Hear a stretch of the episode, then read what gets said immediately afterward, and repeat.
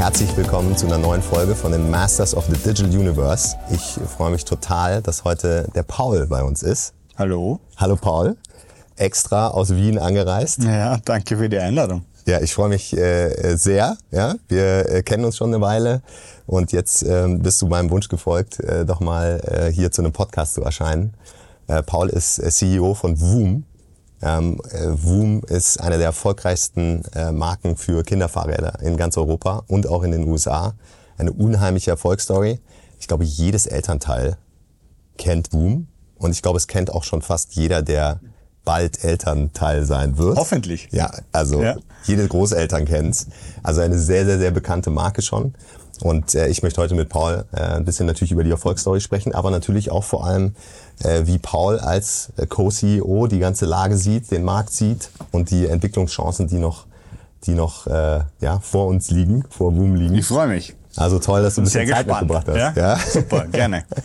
Vielleicht fangen wir einmal schon äh, direkt an. Äh, wie bist du überhaupt zu Woom gekommen? Du bist ja nicht von Anfang an, Nein. seit Anfang an dabei, Nein. sondern du bist ein Quereinsteiger. Sag mal, wie das gekommen ist. Ja, also ich hat, habe auch einen Beratungs-Background und einen ähnlichen äh, Background wie du und habe die zwei österreichischen Gründer, Christian und äh, Markus, schon mittlerweile vor sechs Jahren kennengelernt, 2017, ja, in dieser Rolle sozusagen.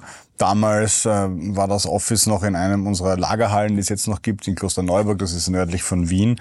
Und äh, die Frage war damals, wie, wie wie können wir das Wachstum finanzieren? Ja, das das ähm, wirklich Spannende an Woom ist ja auch jetzt von einer Investmentperspektive, dass die zwei es geschafft haben, sehr, sehr lange das Unternehmen bootstrapped sozusagen zu führen, was für sowas, äh, für ein Unternehmen, wo du ja relativ viel Kapital brauchst, um die Fahrräder mal zu kaufen, äh, zu lagern. Das war jetzt am Anfang nicht so das Thema, weil die sind da rein und wieder rausgegangen, aber nichtsdestotrotz musst du vorfinanzieren. Und als ich sie getroffen habe, äh, oder Markus eigentlich als erstes getroffen habe, der dafür verantwortlich war, sind, hat es geklickt, glaube ich, gleich mal äh, von beiden Seiten. Ich war damals junger Papa, 2017, von einem damals Dreijährigen und Einjährigen und als Wiener noch dazu. Also da war der Wum natürlich schon längst ein Begriff und es war auch richtig cool und auch stolz, äh, mit der, mit der Firma zu arbeiten. Und haben über die Jahre einfach geschaut, wie wir die, die Kohle ran schaffen, sozusagen von ja, unterschiedlichen Quellen, äh, nie eben im Equity von Banken und hat dann dazu geführt, dass wir 2020 Investoren an Bord geholt haben. Und im Zuge dessen ähm, haben mich dann irgendwann die Gründer und Investoren gebeten, ob ich nicht irgendwie die Seiten wechseln will. Ja? Und das war eine recht rasche Entscheidung dann für mich.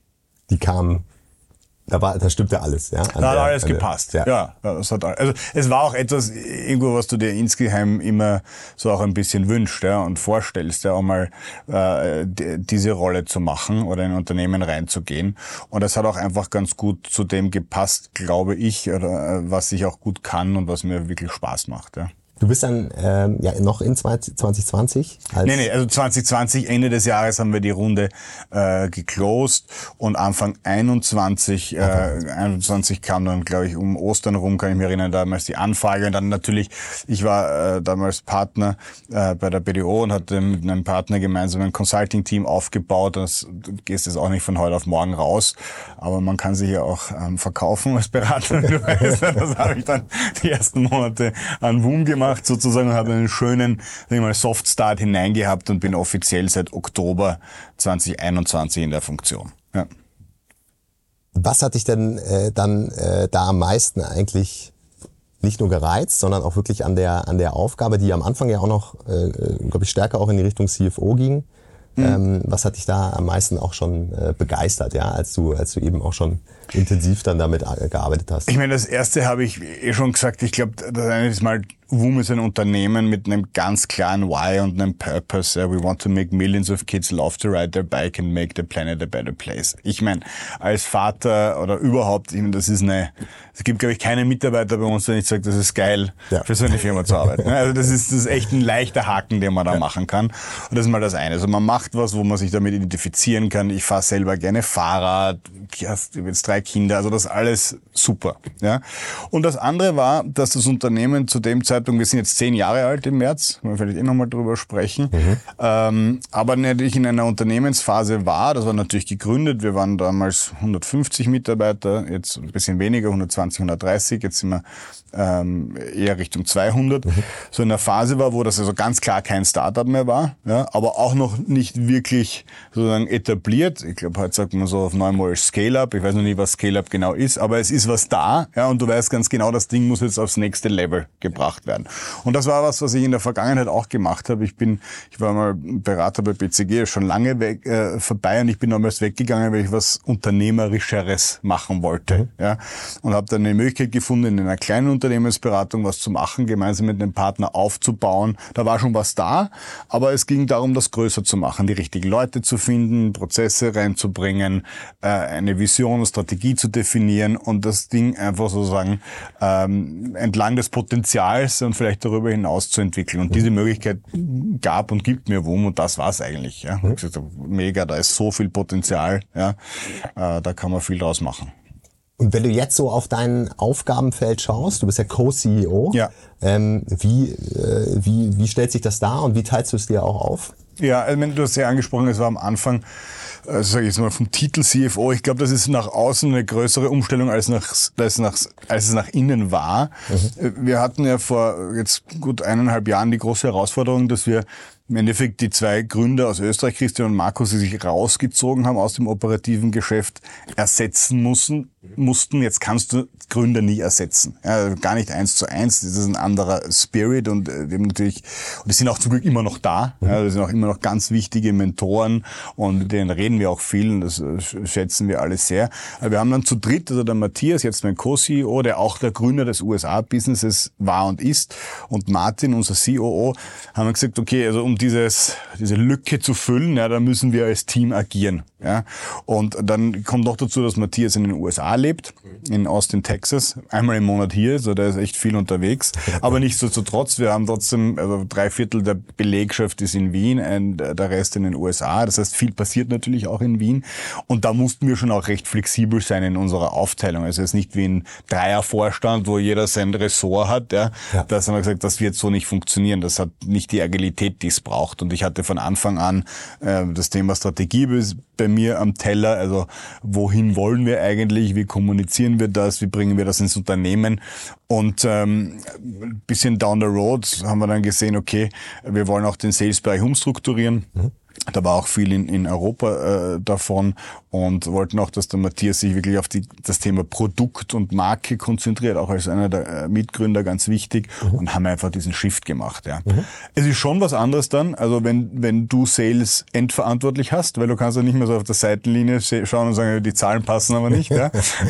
Und es wird ein bisschen schizophren, wenn du also den Finanzbereich ja, und den Salesbereich hast, aber da, dann mussten, da haben wir ein bisschen umstrukturiert, dass der Finanzbereich jetzt einen starken Leader hat, hat mit zum Glück gute Leute im Team, der das das macht ja, und auch diese Rolle stark nimmt, weil du das, das kannst du, finde ich, nicht gut vereinbaren. Da brauchst du eine unabhängige, starke Person, die einfach Finance macht und da jetzt nicht noch andere Interessen hat. Ja. Weil Sales und Finance läuft gut, solange solange es gut läuft. Ja. Und sobald es nicht gut läuft, hast du, gibt es einen Konflikt. Ja? ja? Und den in sich selber auszutragen, ist eher schwierig. Ja, aber das ist ein spannender Punkt, den du ansprichst, weil das ist ja tatsächlich so äh, häufig ja, bei, bei Unternehmen, die durch die Gründer äh, durch, die, durch die erste wirklich sehr, sehr starke oder manchmal auch durch die zweite Wachstumsphase noch ja. durchgetragen werden und dann es in irgendeiner Form eine Veränderung gibt ja, und ein neues Management in dem Sinne übernehmen muss, dass man eben nicht auch klare Ressorts vorfindet, ja, sondern auch diese, diese Gründe haben es ja in, in, im Grunde wahrscheinlich auch vieles parallel gemacht, äh, nicht eine ganz, ganz klare Aufteilung gehabt, genau, eine Trennung ja, gehabt. Ja.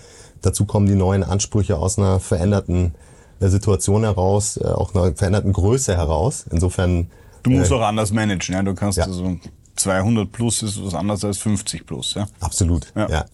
Und jetzt bist du ja, äh, also das heißt, du bist seit Ende 21 operativ in genau. dem Sinne dabei, ja, ja. eigentlich ja seit äh, 20 schon ja. tiefer drin. Ja. Ähm, Wir hatten ja das Glück, 20 auch äh, uns den Laden mal von genau. außen anschauen zu dürfen. Wir durften ja auch ein paar Dinge ähm, und ein paar äh, Gespräche äh, Ihnen führen in dem Sinne, aber als Teil von der Due Diligence ähm, für ähm, euren ersten Investor, den ihr mit an Bord geholt habt, die Bregal aus München. Genau. Und äh, was uns natürlich da von außen sehr stark wiedergespiegelt wurde, auch durch viele Customer Service, die wir gemacht haben und so weiter und so fort, waren einfach diese sehr, sehr, sehr zentralen USP. Du hast ja schon den Purpose, Reason mhm. Why beschrieben, äh, mhm. der natürlich auch auf die Belegschaft sehr stark abstrahlt, aber vor allem jetzt mal aus einer Kundenperspektive betrachtet, waren ja diese starken USP, einfach diese Unverkennbarkeit der Marke und des Designs, natürlich dieses unfassbar innovative Produkt, so leichte Kinderfahrräder, die so sicher sind und so easy zu fahren, gab es halt vorher in dem Sinne noch nicht äh, am Markt, mhm. ja, oder zumindest kannte sie keiner. Ja. Und natürlich dann auch dieser doch sehr moderne, digitale, durchaus auch mit starkem Fokus aufs Direktgeschäft versehene äh, Distributionsansatz. Ähm, das war ja ein sehr, sehr starker Differenzierungsfaktor, der auch in den Umfragen uns immer klar wiedergespiegelt wurde. Das mhm. hebt uns oder euch eben ab von der Konkurrenz. Ja. Wenn du jetzt mal drauf schaust, Anfang 23, inwieweit haben sich die USP gehalten, beziehungsweise vielleicht auch weiterentwickelt? Also ich glaube, im Kern haben sie sich natürlich gehalten und sind nach wie vor ist das Thema, über allem steht die Marke und die Marke lebt natürlich ganz stark vom Produkt. Ja, und das Produkt lebt von der Relevanz für den Kunden und du hast die Themen angesprochen, da geht es natürlich ums leichte Radfahren und unterschiedliche Attribute und, und wir sind ja schon recht breit in dem Markt und dann gibt es auch in unterschiedlichen Kundengruppen unterschiedliche Dinge, die wichtig sind, die Leichtigkeit des Fahrens, aber natürlich auch die Sicherheit. Ja. Aber am Ende geht es genau darum, du hast selbst Kinder, ja, wenn sich da so ein drei- oder vierjähriges Kind draufsetzt und irgendwie nach dem zweiten Mal äh, fährt. Ja. Und wenn du selbst, so wie ich, also ich denke dann, ich erzähle auch oft die Geschichte, ich glaube, ich habe gebraucht, bis ich sechs war. Und das ist eigentlich so ein massiv schweres, äh, dunkelrotes Puchrad. Ähm, und meine Eltern hätten sich damals, glaube ich, nie gedacht, dass ich je in einer Fahrradfirma arbeiten werde. Das war, der, der Jubel war groß. Ja, absolut talentfrei. Natürlich auch das ganze Thema Stützräder. Das darf ja. doch nicht vergessen. Also vor zehn Jahren da waren auch noch Stützräder da. Ich sage, wir haben als WUM sicher sehr einen großen Beitrag dazu geleistet, dass dieses Thema zuerst Gleichgewicht vor, vor Treten eigentlich oder vor Pedalieren reinkommt, weil das einfach das Schwierigere ist äh, an dem Radfahren. Aber das ist nach wie vor im Kern wichtig und auch die Brand, die dazu gehört ähm, und die einfach den äh, der Kunden vertrauen. Ja, das ist das ist das ist einfach wichtig. Und wenn du das weiterdenkst, ich glaube, das ist schon eine Entwicklung, geht es uns nicht darum, jetzt ähm, dir als Kunden äh, jetzt einfach das perfekte Kinderfahrrad zu verkaufen, mhm. ja, sondern uns geht es eigentlich darum, dass du dass wir mit dir in einer Partnerschaft sind, was die Mobilität deiner Kinder betrifft. Ja? Und jetzt nicht nur nicht zu zwingen die Mobilität, sondern eigentlich die Beschäftigung deines Kindes in der Natur, mhm. äh, in der Bewegung, als Alternative zu Screentime, äh, als Alternative vom Fernseher sitzen und, oder vom Handy sitzen. Und, und das ist, glaube ich, in der Value Proposition schon eine Weiterentwicklung. Wir sagen, hier ist ein Product, das ist das beste Fahrrad, congratulations, ja, sondern hey, äh, dein Kind ist zwei ja, und bis es zwölf ist, don't worry, we got you covered. Das ist, das ist die Idee und äh, ich glaube, das zeigt sich auch in dem, wie wir mit den Kunden interagieren, wie wir uns als Marke positionieren, aber auch wie natürlich, wie wir online auftreten, welche Services und Produkte und so weiter wir anbieten, dass es um eine längerfristige Beziehung geht. Ja, super spannend. Ich begreife das nachher auch nochmal auf, wenn es in, in, hm. Richtung auch Produktinnovation ja. und überhaupt äh, Roadmap geht. Ähm, dennoch, ich glaube, das ist sehr typisch. Äh, man, man kreiert ja quasi auch äh, eigentlich ein neues Marktsegment, beziehungsweise verändert es so stark als, als Love-Brand, mhm. ja, dass äh, durchaus andere da natürlich draufschauen und sagen, naja, das können wir ja auch. Also als wir vor, zwei, vor knapp zweieinhalb Jahren drauf geguckt hatten, war gab's ein gab's ein Pookie, ja, weil das eigentlich immer noch so die, ja, ja. die Marke der mhm. älteren Generationen äh, war, äh, auch sehr, als sehr wert, werthaltig äh, wahrgenommen und damals noch so ein School, ich weiß gar nicht, ob ich das ja, richtig ausspreche, ähm, die noch relativ hohen Marktanteil in Dach hatten. So, und da sind jetzt natürlich ist ein bisschen was passiert in den zweieinhalb Jahren. Ähm, was mich da total interessieren würde, wie, wie schaut ihr da drauf? Also wie schaut ihr auf das Thema Wettbewerb erstmal per se und vielleicht als zweite Frage, weil es so ein bisschen mhm. äh, connected ist, ähm, inwie, inwieweit hat sich dieser Blick auch verändert, ja, äh, jetzt über die letzten zweieinhalb Jahre? Also wie viel wichtiger ist er vielleicht auch geworden? Ähm, gute, spannende Frage. Also Wettbewerb A ist mal in jedem Markt anders. Ja. ja? Das ist schon auch spannend, dass du äh, eigentlich keine, also wir sind die größte reine Kinderfahrradmarke. Ja, das ist schon mal eine Aussage und ich glaube, in den letzten zweieinhalb Jahren ist uns das lang, erstens sind wir es geworden, ja, mhm. aber man konnte es vor zweieinhalb Jahren wahrscheinlich auch schon mit der einen oder anderen Einschränkung sagen. Und es ist uns auch immer bewusster geworden, ja, dass wir das sind. Und es gibt natürlich jetzt in jedem Markt, du hast es in Deutschland angesprochen, es gibt äh, in, in UK ein paar Marken, die auch wirklich auch coole Sachen machen, dann gibt es in den USA wieder andere. Und dann gibt es natürlich die, die, die global sind, sind die großen Adult Bike Player. Also ein Track, ein Specialized, ein Cannondale, ein Cube in Deutschland, ähm, die, die auch Kinderfahrräder haben, aber die haben es halt auch. Das ist ja auch der große Unterschied auch im USP, da ist einfach der Fokus nicht so drauf wie bei uns. Bei uns geht es ja nur darum, ums Kind. Also wir schauen da drauf, mhm. ja, äh, ganz bewusst. Auf der einen Seite kommen auch immer wieder Innovationen und Ideen raus, wo man sich denkt, ah, das haben wir uns auch schon mal gedacht, die haben das jetzt gemacht, aha, funktioniert oder funktioniert nicht. Ja. Dann kommen auch immer wieder kleine äh, Player raus, die sich sehr spitz positionieren. Also es gibt so einen Retro-Player jetzt, ja, den man immer wieder sieht, gerade auf Social Media. Dann gibt es vielleicht einen, der macht was mit einem anderen Material und, und das sind einfach so kleiner, nischiger Spitzer. Was spannend ist, natürlich immer schwierig ist für jemanden, der in, der, in einem Segment sehr breit spielt wie wir. Also diese Spitze wird dann, äh, geht halt auch nicht so. Ähm, da, da schaut man schon drauf. Man schaut natürlich auch drauf, wie positionieren die sich vom Pricing und so weiter. Das, das wird mal relevant. Schauen aber, glaube ich, andere fast mehr auf uns. Als, als umgekehrt, ja. Also sagen ich, gerade in den Märkten, wo wir führend sind, also im Dachraum. Ähm, und ohne überheblich klingen zu wollen, aber natürlich schaut man drauf, was muss man machen. Ja? Aber ich glaube, wenn du zu viel auf andere schaust, ja, ähm, dann das bringt auch irgendwie nichts. Ja. Also unser Gründer, der Christian, hat immer gesagt, ja, jemand, der imitiert, ist immer einen Schritt hinten. Mhm. Ja, und das daran glauben. Und das ist in unseren Produktzyklen sind das durchaus auch Jahre, die du dann hinten bist. Ja. ja. Das dauert eine Zeit, bis du eine Innovation da wirklich ausentwickelt, getestet, äh, in die Produktion gebracht hast. Das heißt, wir schauen am allermeisten auf unsere Kunden, ja, also auf die Kinder, auf das Feedback, das wir bekommen und um unseren Anspruch gerecht zu werden, wirklich das beste Produkt am Markt zu haben. Nämlich das Beste für die Kinder. Und dafür musst du deinen Blick auf den Kunden haben, viel mehr als auf den Wettbewerb. Ja, daran glauben wir ganz fest. Das heißt im Grunde genommen belebt Wettbewerb und Konkurrenz einfach das, das Geschäft, Geschäft ist gut ja. und ich sage jetzt auch gar nicht, oh, ist uns komplett egal, gar nicht. Ja. ja. Also gibt es auch sicher welche, die uns hier und da ärgern. Das ist auch ist ist fair. An sich musst du aber sagen, ist es ja also gerade Deutschland ein gutes Beispiel. Da kamen viele, die haben das Segment ja auch gemacht. Ja, es ist ja auch gut. Wir haben also wenn wir sind jetzt gerade natürlich im Pricing ist ein heißes Thema, wie du dir vorstellen kannst, ja, überall. Und wir haben uns das äh, angesehen Ende letztes Jahr für für Deutschland Deutschland haben wir hier auch eine Preissteigerung mit, mit Anfang Jänner auch in den Markt gebracht, die auch äh, recht stattlich war, weil wir auch lange Zeit äh, im Gegensatz zur Konkurrenz eben nichts gemacht hatten oder weniger gemacht hatten.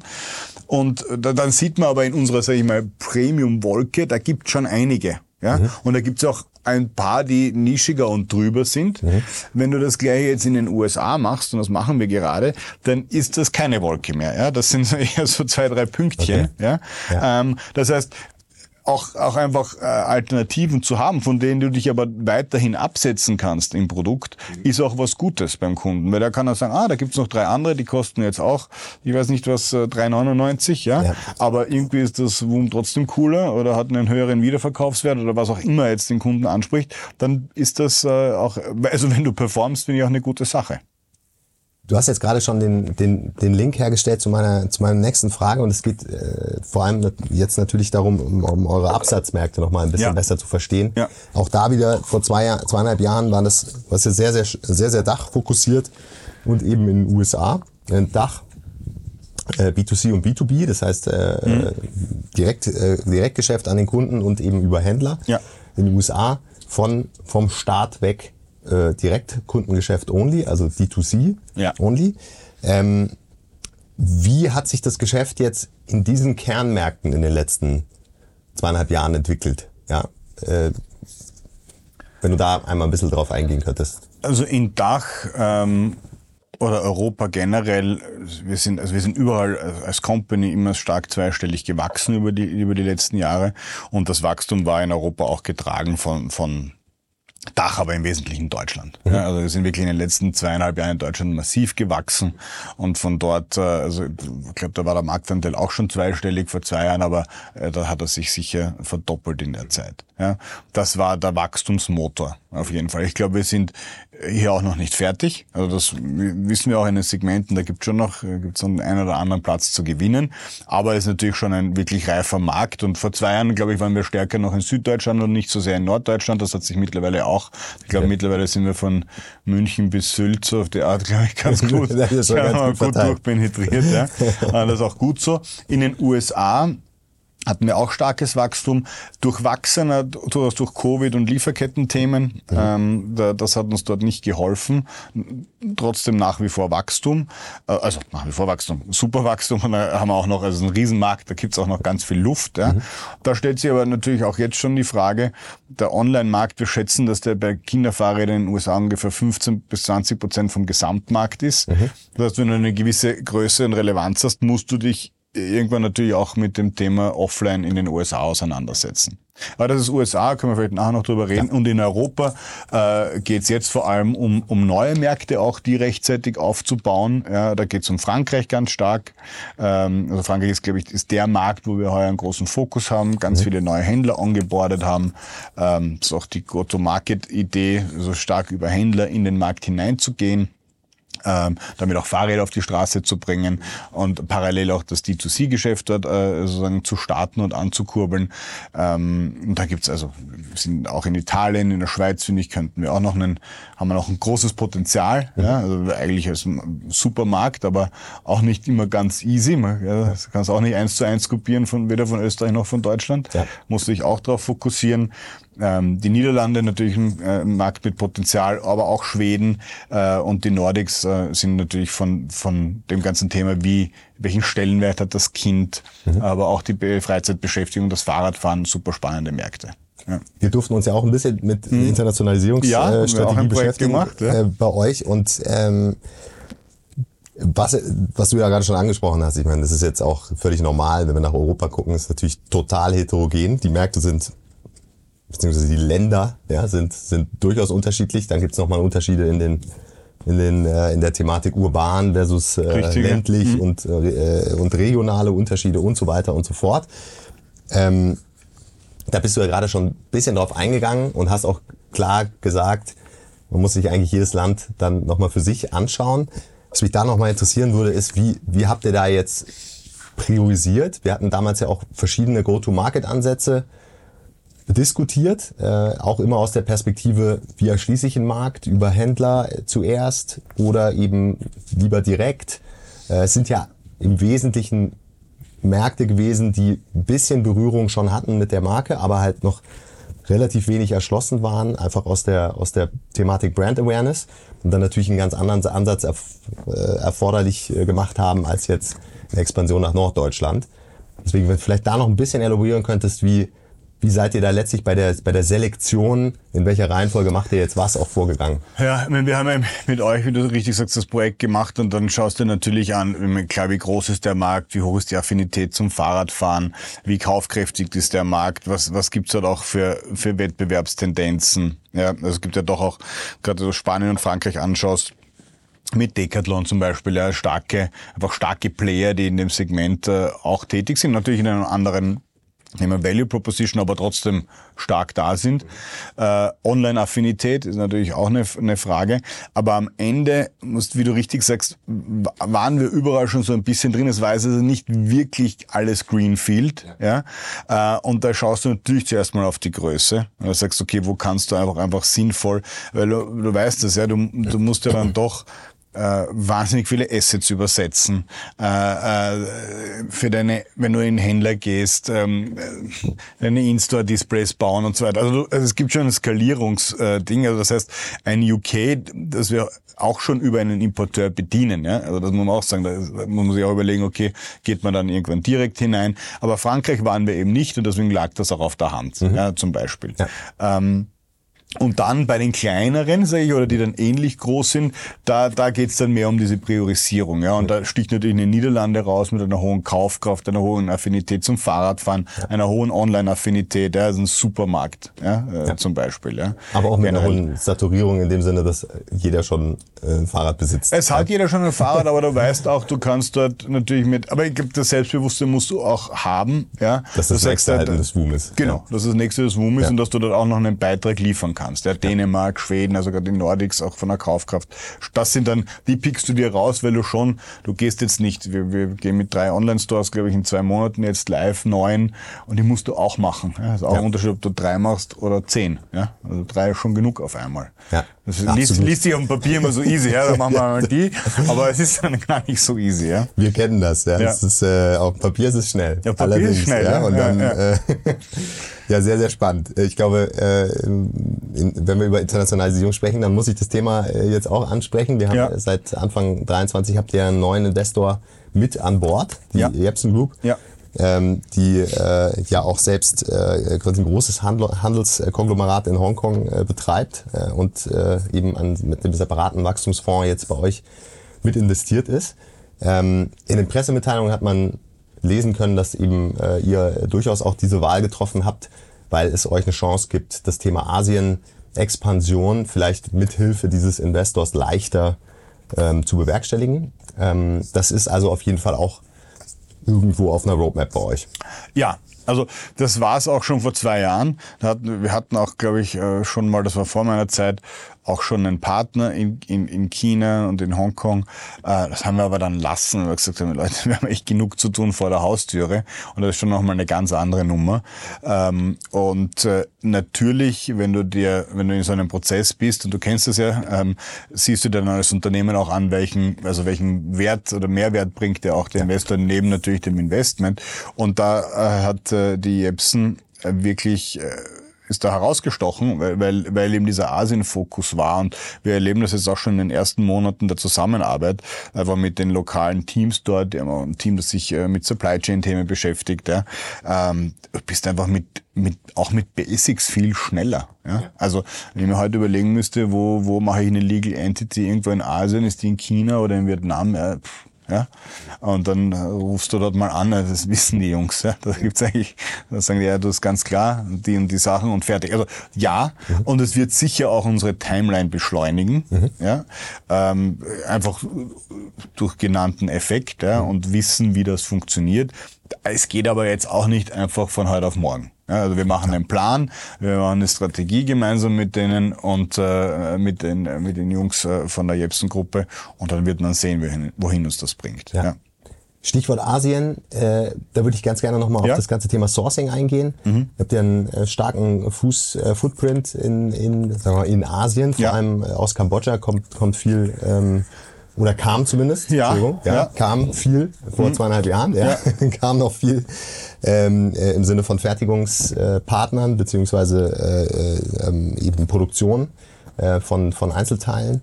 Ähm, wie hat das äh, euer Geschäft beeinflusst während der Pandemie? Gab es da auch Themen, äh, so, wie, so wie ganz, ganz viele andere ja auch diese Themen hatten, durch, durch einfach die äh, Problematiken in der, in, der, in der ganzen Logistik, ähm, in den Lieferketten. Äh, das ist die erste Frage. Und die zweite Frage ist, inwieweit verändert ihr diese, diese mhm. Sourcing-Strategie?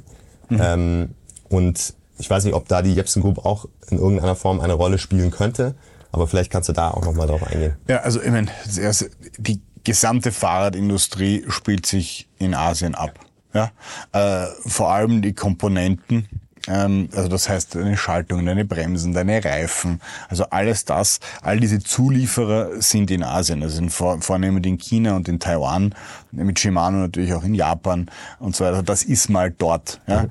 Das kriegst du eigentlich auch gar nicht in Europa. Mhm. Ja, da gibt's jetzt schon durch Covid äh, sicher die Tendenzen, dass du auch mehr hier in Europa machst. Ja. ja. Ähm, aber wie gesagt, ja, das meiste kommt immer noch von dort. Wir haben einige Assemblierungspartner, das sprich, die machen den Rahmen, die bauen das Fahrrad zusammen, die sind in Südostasien, in Bangladesch, in Kambodscha, in Vietnam. Mhm. Wir haben aber auch einen Partner in Polen, ja, mhm. den wir angebaut haben im Jahr 21 und der sehr stark hochskaliert hat und auch mit uns oder für uns und mit uns investiert hat. Das heißt, heute kommt schon ein, ein wirklich guter Teil der Fahrräder, die wir in Europa verkaufen, werden auch in Europa gemacht. Mhm. Ja. Äh, das wollen wir auch weiter ausbauen. Das ist einer unserer strategischen Partner, ganz, ganz wichtig. Super Firma, sind wir super happy. Ähm, und das hat sich das hat sich nicht mit Covid verändert, ehrlich gesagt. Das war eine natürliche Move, dass man da irgendwie was näher äh, dran haben will. Okay. Ja? Ja. Jepsen hilft uns sicher jetzt, weil, weil wir, wenn du gefragt hast, Sourcing-Strategie, wir schauen uns natürlich an, was ist der ideale Footprint für uns. Aber ich glaube eher Sourcing-Strategie, was sich verändert hat. Wir waren in den ersten sieben, acht Jahren und durch Covid wahrscheinlich verlängert, vor allem Einkäufer. Ja? Also wir haben erstens noch nicht diese Volumen gehabt ja, und zweitens auch nicht, glaube ich, auch nicht die Weitsicht oder die langfristige Finanzierung, also wir sagen können, ja, wir machen jetzt mit euch einen Dreijahresvertrag. Ja? Und gesagt, du, wir brauchen jetzt die Räder, bestellen das, danke. Und irgendwann kommst du aber in eine Größe, ja, wo wir ja auch schon, also wir lasten ja so eine Fahrradfabrik ja, aus Mhm. Also in Bangladesch und in Polen, da steht ein Gebäude, da werden nur Wohnfahrräder gemacht. Mhm. Ja.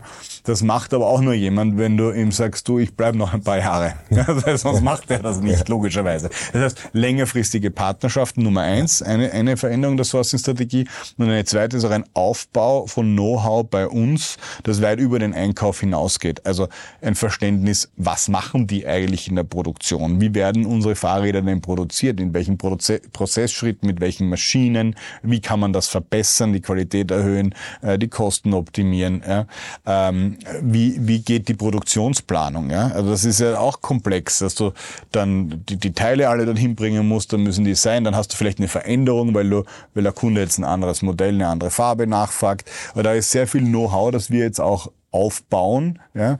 Und unsere Produktionspartner sind halt wirklich Partner und im Endeffekt ein verlängerter Arm von Woom. Ja? Und nicht wir sind der Einkäufer, das ist der Verkäufer und das ist also vom Transaktionalen ins Partnerschaftliche, ja, wenn du das jetzt so ein bisschen platt machen ja. willst. Aber das ist, ist, ist die Veränderung der Sourcing-Strategie. Und das Thema näher am Markt ist nach wie vor eines. Aber das kannst du auch als WUM nicht ganz alleine stemmen. Ja? Stichwort Komponenten. Da muss sich auch die ganze Industrie ein bisschen bewegen oder wird sich auch und aber das wollen wir auch eine, eine Rolle spielen. Ja. ja. Wenn wir jetzt einmal ein bisschen umschwenken in Richtung ja. Innovation und Innovationsfähigkeit, wir hatten es jetzt ein paar Mal schon angerissen. Ähm, für mich die spannende Frage ist ja, je globaler äh, ihr jetzt agiert, ja, äh, ähm, wird die Innovationsfähigkeit umso wichtiger oder nimmt sie gefühlt ab, allein äh, automatisch, weil man sich einfach viel mehr noch auf das ganze Thema Distribution äh, konzentrieren muss? Also die Fähigkeit wird immer wichtiger. Mhm. Ja. Äh, ich glaube, sie wird immer schwieriger, sie zu halten, weil ja. du, wie du sagst, du wirst durch diese Themen nicht defokussiert, aber da ist einfach, das, das ist Aufwand. Ja. Also mhm. mehr Fahrräder herzustellen, in mehr Ländern zu sein. Das heißt, ich glaube, der, der, Fokus liegt darauf, diese Innovationsfähigkeit zu erhalten. Ja, und natürlich willst du auch immer besser werden. Ja, also Innovation ist ein riesengroßes Thema und das bleibt und das muss es auch bleiben. Wir haben vorher über die USPs gesprochen. Ja. Wenn du auf dem Thema nicht oben bleibst, ähm, dann wirst du diesen OSP auch verlieren. Ja, ja ganz, ganz klar. Ja. Gleichzeitig äh, wird natürlich auch eure Produktpalette äh, immer äh, breiter in dem Sinne. Du hast ja auch schon äh, diesen, ja. diesen klaren, äh, diese klare Zielsetzung genannt, dass ihr eben äh, nicht nur das, das kleine Kind ja, bei der Mobilität äh, begleiten wollt, sondern ja wirklich auch äh, denjenigen, der dann aufs Gymnasium geht oder ja, ja die ersten Jahre im Gymnasium, sagen wir so. Die ersten ja. Jahre ja. des Gymnasiums. Ja. Auf jeden Fall ist er ja schon äh, ordentlich Strecke ja, ja. und auch äh, ganz unterschiedliche ähm, äh, in dem Sinne ja Produkte auch ja. in, den letzten Jahren entstanden, auch in Richtung E-Bike, ja und und äh, auch andere Anforderungen an die mhm. an die Mountainbikes und so weiter mhm. und so fort.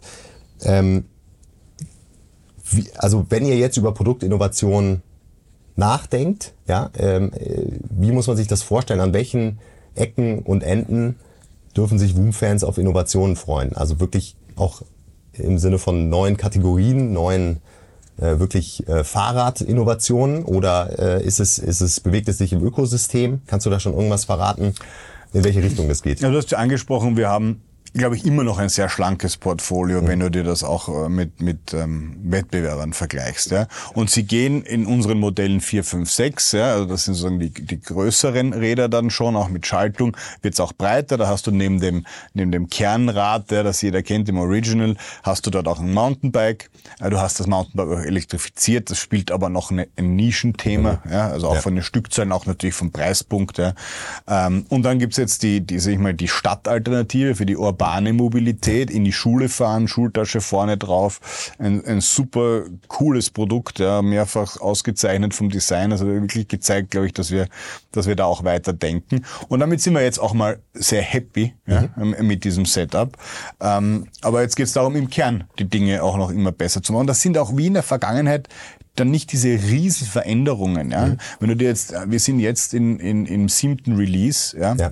das glaubt eigentlich nie jemand, ja, mhm. weil du schaust die Räder, also wenn du sie nebeneinander stellst, ja, ein Fahrrad im dritten Release und vom siebten, da siehst du schon einen Unterschied. Ja. Also da geht's oft um kleine Tweaks und dann gibt's natürlich auch immer wieder was Größeres und über diese Dinge wird jetzt schwieriger zu re reden, ja? ja. aber natürlich denkt man über Elektrifizierung weiter nach zu einem besseren Preispunkt etc.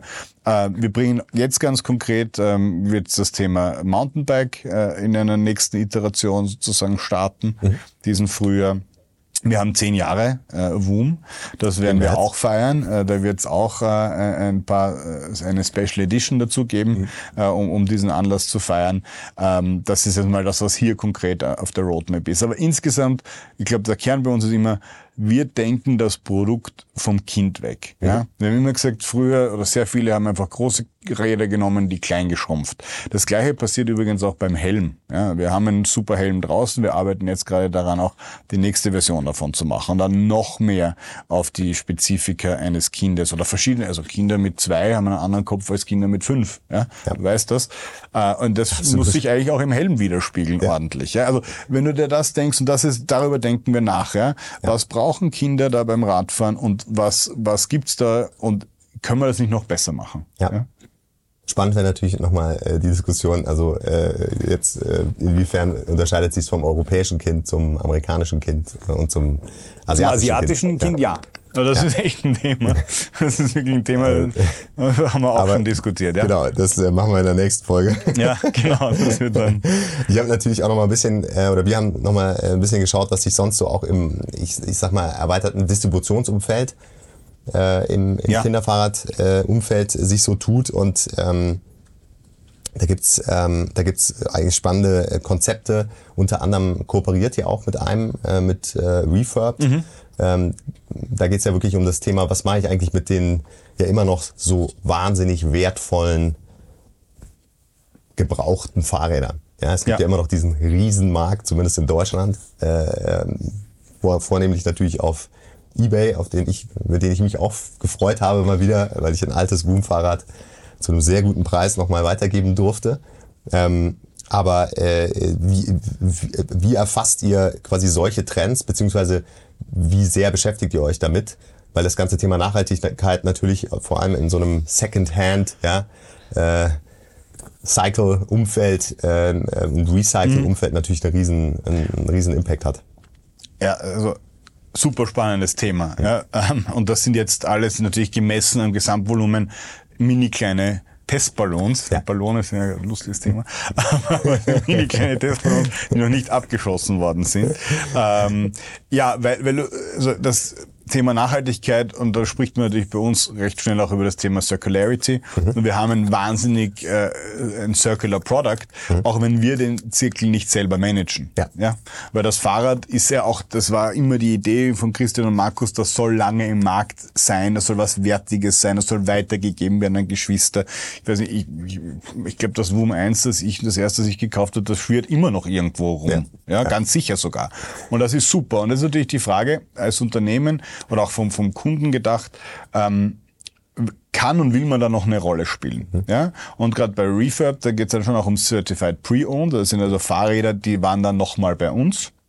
Okay. Ja, mhm. also die waren dann nochmal bei uns und, und sind wieder instand gesetzt worden. Also mhm. kennen wir auch in anderen Industrien, Handys, Golfschläger, Callaway, äh, Riesenbeispiel, Mörderbusiness ja, äh, daraus gemacht. Äh, und damit beschäftigen wir uns schon, wenn wir uns überlegen, also was, was bringt das dem Kunden, was bringt es auch uns, ist natürlich logistisch eine Herausforderung. Mhm. Also ein Fahrrad muss irgendwie zurückbekommen, wieder herrichten, wieder rausbringen. Ja. ja. Aber ja, also das sind Themen, jetzt nicht nur im, im Zuge der Nachhaltigkeit, sondern insgesamt. Ja, der gebraucht äh, Fahrradmarkt ist größer als der Neumarkt. Ja. ja. Das ist schon auch von der Opportunity was, über was man sich Gedanken machen kann. Ja. Dazu kommt noch dann so ein Thema wie Verleih zum Beispiel. Klar, also Verleih, ja, Subscription. Ja.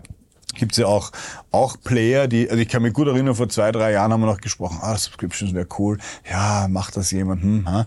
Also jetzt gibt's dann einige, die es machen. Ja. Wir beliefern äh, das auch. Mhm. Das sind also, äh, Kunden und Partner von uns und verfolgen das auch sehr gespannt, ja, mhm. wie, das, wie das funktioniert, auch in der Positionierung und vom Pricing. Ich glaube, es geht gut und macht natürlich auch total Sinn ja. ja für das Produkt. Das ist ein mega spannendes Thema.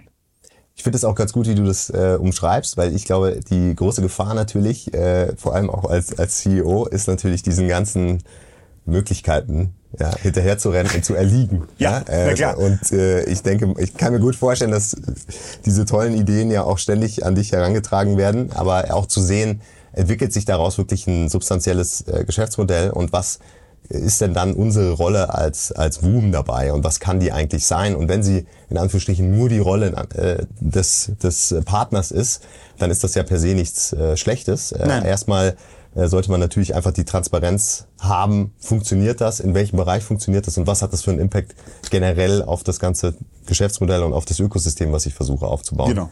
Insofern finde ich das eine sehr äh, passende Haltung. Ja, aber an sich also es, es, passt gut, das macht als Idee natürlich Sinn, es passt zu dem, was wir auch sein wollen als Partner äh, längerfristig, aber wie gesagt, du sagst, das hat ganz viele Implikationen, es gibt auch unglaublich viele, sag ich mal, äh, Ausschmückungen, wie du das Thema auf die Straße bringen kannst. Ja? Oder, ja, ist ein eigenes Geschäftsmodell. Ja. Ist, ein, also ist ein total eigenes Geschäftsmodell, dass du auch sehr eng, also alles selber machen kannst, nur Teile davon selber machen kannst. Wer finanziert es dir? Finanzierst du selber? Also das sind schon das sind viele spannende Themen da drinnen. Ja. Ähm, und du sagst es ganz richtig, die, die hohe Kunst ist es, äh, den Fokus zu bewahren. Ja. Das ist die Überleitung zu meiner letzten Frage. Ja, Ach, äh, dort, ja. die sich wieder ein bisschen mehr an dich richtet. Ja. Überhaupt nicht. Nein, also äh, aber spannend wäre natürlich äh, jetzt, äh, wir haben jetzt viel über Woom gesprochen und äh, natürlich frage ich dich heute in deiner Rolle als, als Co-CEO von, von Woom, deine persönlichen Ziele ja, für, die, für die nächsten Jahre. Äh, in deiner Rolle, ja, in deinem, in deinem Umfeld. Wie würdest du die, wie würdest du die beschreiben? Uh, gute Frage. Ja. Also die, die WUM-Ziele sind einfach, ja, die hat man dann definiert. Für mich persönlich ähm, ich glaube, dort, wo du den, den meisten Impact haben kannst, ist das Team, das du baust und formst.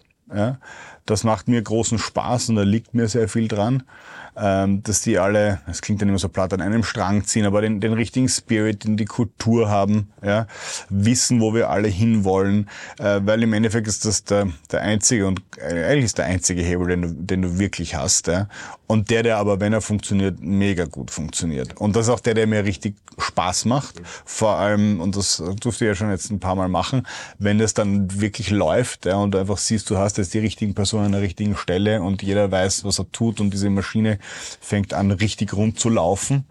Das, äh, das treibt mich an. Und dann kommt der Rest. Ja? ja. Der Rest passiert dann und dann kommen auch ganz viele Ideen, die auch sicher nicht ich gehabt haben werde und das ist super.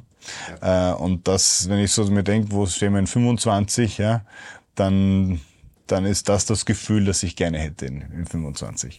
Toll, also das für mich ist das ja People People First, ja, ähm, und das äh, zeichnet meiner Ansicht nach einen super guten Leader aus, dass er äh, jetzt nicht anfängt, über das Produkt zu sprechen oder ja, über äh, ja, Technik, sondern es geht wirklich darum, äh, Leute zu befähigen, da die, die passenden Entscheidungen zu treffen, äh, weiter an diesem großartigen Produkt äh, zu arbeiten und es weiter unter die Leute zu bringen. Ich wünsche ganz, ganz viel Erfolg. Ich sag ganz, ganz herzlichen Dank, dass du äh, heute dir die Zeit genommen hast. Danke dir für die Einladung, hat echt Spaß gemacht. Ja, super gerne immer wieder. Ja, es gibt ja viel zu berichten. Wenn es was Neues gibt, ja.